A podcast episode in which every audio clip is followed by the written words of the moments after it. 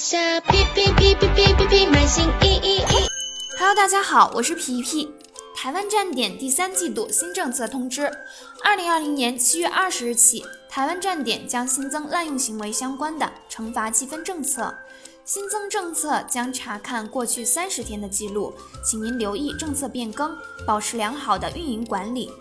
一、滥用 Shopee 或其他品牌官方名义。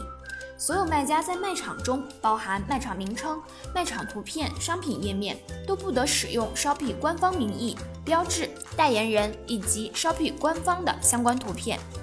若不是优选商城卖家，不得自称为 Shopee 优选或商城卖家，不得使用可能误导买家的图片。未经授权，不得使用其他品牌的官方名义。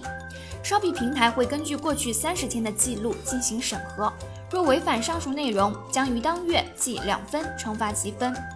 二、违反商城卖家命名规范，商城卖家命名店铺名称时，不得使用与品牌或店铺无关的信息或符号，以避免影响搜索结果的准确性。非商城卖家命名店铺名称时，不得使用官方旗舰店、官方直销、官方授权等词语进行命名。Shopee 平台会根据过去三十天的记录进行审核，若违反上述内容，将于当月记一分惩罚记分。请注意，卖场名称三十天内仅可以调整一次，请您务必调整正确，以避免罚分。